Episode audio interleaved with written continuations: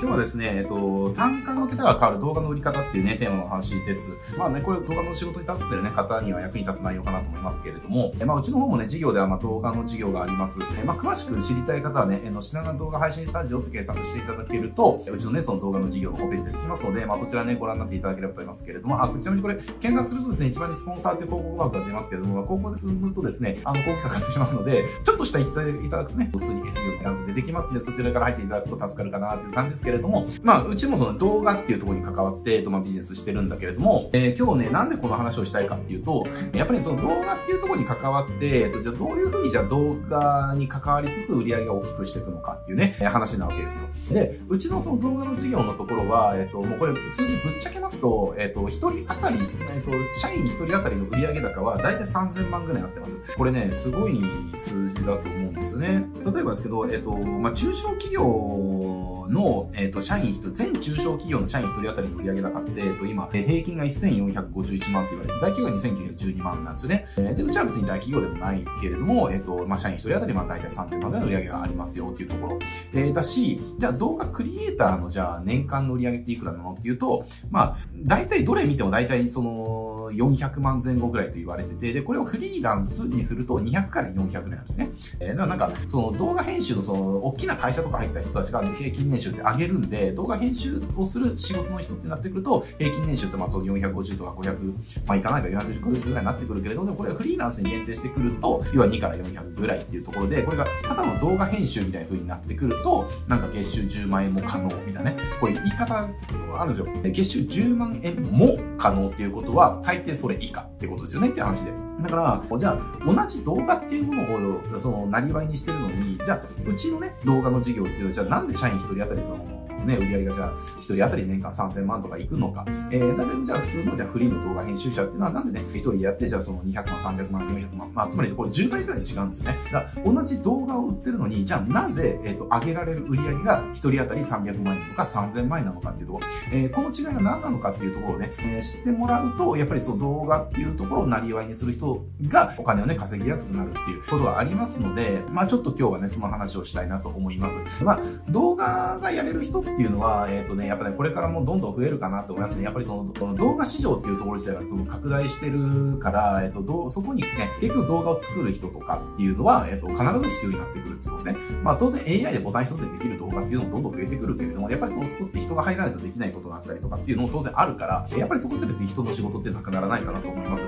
だし、あとね、動画っていうものが、なんでこれからもっと流行るかっていうと、これは、なんかそんなね、より動画の方が伝わるからとかではなくて、もっと大きな課題があるんですよ。で、どういうことかっていうと、動画が本当にできる価値、動画だからできる価値の本当にそこが最大化することって何かっていうと、生産性向上なんですね。これから日本っていうのは、ものすごく、えっ、ー、と、労働人口が減るっていうところに入ってきます。っていうかもう入ってますね。で、ここからさらにそれが加速しますと。えー、で、おそらくそう、ここから10年、20年、30年っていうのはもうそこが、えっ、ー、と、加速、あの、下降傾向っていうのはもう止められないわけですね。まあ、どっかのタイミングその外国人労働者がバーって入ってくるとかっていうなんか起きたらまた変わるかもしれないけど、今今のところ、まあ、それはね、一気に流れ込んでくるっていうことは、まあ、そうそうないと思いますんで、労働人口はどんどん減っていくっていうことになると、これ何が起きるのかっていうと、じゃあ、例えば、いわゆる営業会社と呼ばれてるところですね。じゃあ、いろんなところの商品を持ってきて、まあ、商社さんみたいなところですね。えっと、持ってきて、営業が力技で売るみたいなところ。えー、じゃあ、これ、今までじゃあ100人の営業を雇えてたところが、そもそも労働人口がいなくなるから100人雇えなくなるどうなるかっていうと、じゃあ100人雇って、じゃあ10億円の売り上げが来たっていうところが、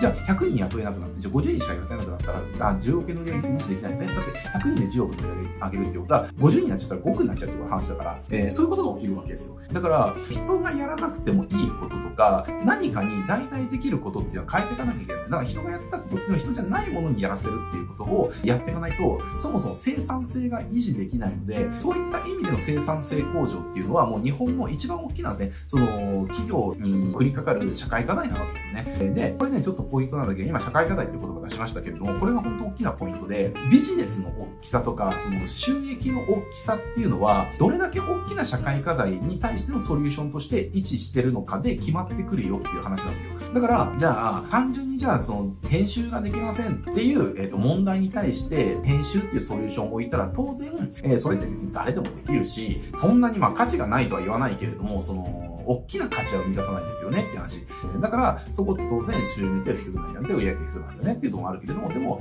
その、企業が本当に今直面してて、もう待ったなしで、これやんないともう会社が維持できないっていうレベルまで切羽詰まってるのがもう生産性向上。人がいなくなっても生産性を維持するために、一人当たり生産性高を上げなきゃいけないっていうね、ことですね。だからここに対して動画っていうソリューションを置くことによって、当然、切迫した課題に対するソリューションだから単価も上がるし、変わりやすくなるしっていうね、えー、とこなんですよ。で、うちの動画関連の事業っていうのが、なんで、えっ、と、一般的な、じゃあ、その動画をなりわいにしてる人たちの10倍の売り上げを上げる、1人当たり20倍の売り上げを上げることができるのかとか、え、じゃあ1人当たり、本当じゃあ大企業と呼ばれ、大企業ってつまりその従業員その何千人からとかの大企業なので、そういったところの企業が1人当たり上げてる売り上げと同じ売り上げ額っていうのを上げることができるのかっていうと、待ったなしの生産性向上っていうところに動画っていうソリューションを配置してるからなんですね。ただ単純にじゃあその、ね、かっこいい動画作りますとか、なんかクリエイティブなことやりますとかではなくて、避けては通れないで、そこをやんなかったらもう生き残れないっていうぐらい、ほとんどの企業にとって生産性向上がもう待ったなしなんですよ。だから、その生生産性を上げるために動画を使っていこうっていうふうに僕らは動画を売ってるので、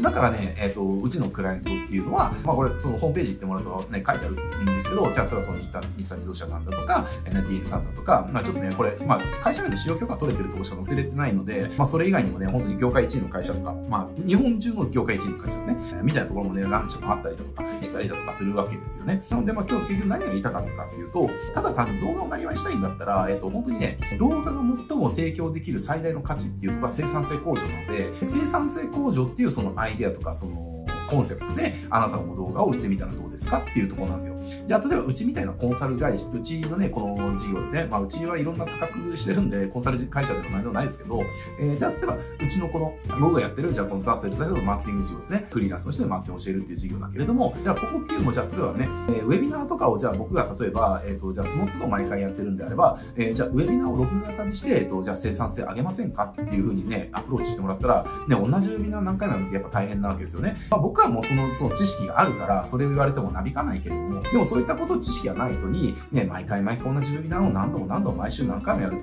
すっごい大変だなっていうね。で、それがあるから、でもそれをやりつつ他の仕事もやりつつで冷えしちゃってる人っていっぱいいるんですよ、世の中。ね、企業の中にいっぱいいるんですよ。えー、まあそういった人に、えー、だったらこれウェビナーって一回録画したら、あの、それを要は時間になったら放送するだけで、何回も同じウェビナーやらなくても大丈夫です、になるんですけど、えー、そういう風にしませんかって。だから、かっこいいウェビナーの動画を作りませんかではなくて、えー、生産性を上げませんかっていう風なアプローチであなたの動画制作とか、動画編集っていうものを打っていくと、撮影とかね、打っていくと、相手がその意味とか理由が変わってくるわけですね。えそうすると、あ、そういう、あ、じゃあ、だったらそれで、じゃあ、ウェビナーやってたら、今、じゃあ、月間30回やってね、じゃあ、それに対して、準備とか含めたら、私ね、あの、100時間ぐらいそれに使ってるんだよねっていう。当然、その100時間使うから、私、毎月の残業代が80時間あるんだよねっていう。ってことは、これが全部なくなるっていうことは、残業時間がゼロになるし、えー、なんなら20時間余裕ができるから、ね、月の中では20時間さらに他のことができるってなったら、え、それすごくいいですねってなる。そうなったら、その100時間の残業を削れて20時間分さらに時間があって、その、それでやれることを考えたときに、あ、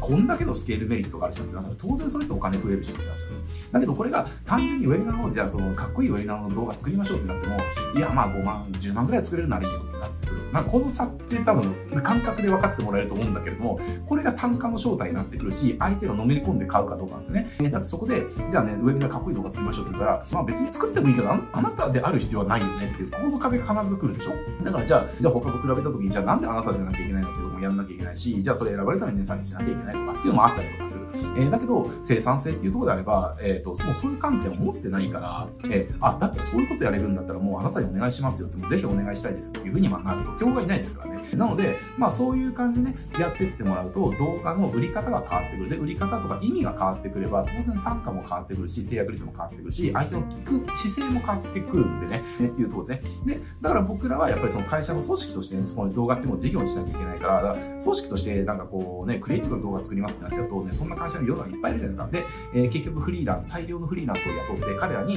ね、だから僕ね、あのビジネスモデルはすっげえ気に入らないのが何かっていうと、フリーランス搾取してるだけなんですよ。えー、結局フリーランスを安く雇って、ね、大元が仕事いっぱい持ってきて、で、そこにぶら下がってる仕事が取れるフリーランスがいるわけじゃないですか。で、そういう人に安く発注して、その差額で儲けるって会社めっちゃ多いですよね。あの、広告代理店とかデザイン事務所とかもそういうとこね、大きいだけど、そういうとこ多いですけれども、結局、二足三門でどれのように働いてくれる人から搾取するから成り立つビジネスって僕大嫌いなんですよ。で、それなんで大嫌いかっていうと、僕はその飲食業界にいたんで、飲食業界もそれに近いあのモデルだったんですよね。だから僕は飲食って仕事大好きだったし、飲食店ってすごい大好きだから、なんかそのモデルどうにかなんないかなってすごくね、未だに思ってるんだけれども、えー、ね、だって飲食店って結局その、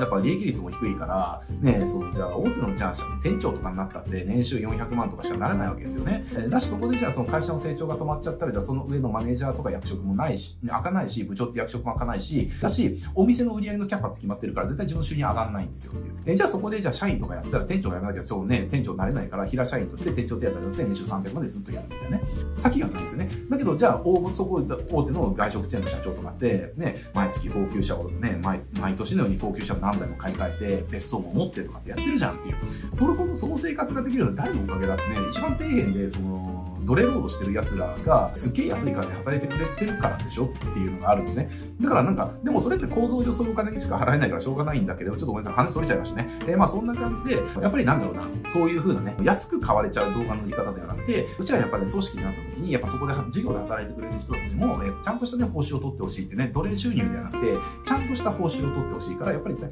単価を上げていかなきゃいけない。で、単価を上げていこうと思ったら、じゃあどういう風に動画を売ればいいのってなった時に、あ、もう生産性向上だよねっていう。で、それでやってみたら、まあ案の定ヒットして、すごい高くても買ってもらえるし、うちみたいな超弱小ですよ。ね、全然弱小ですよ。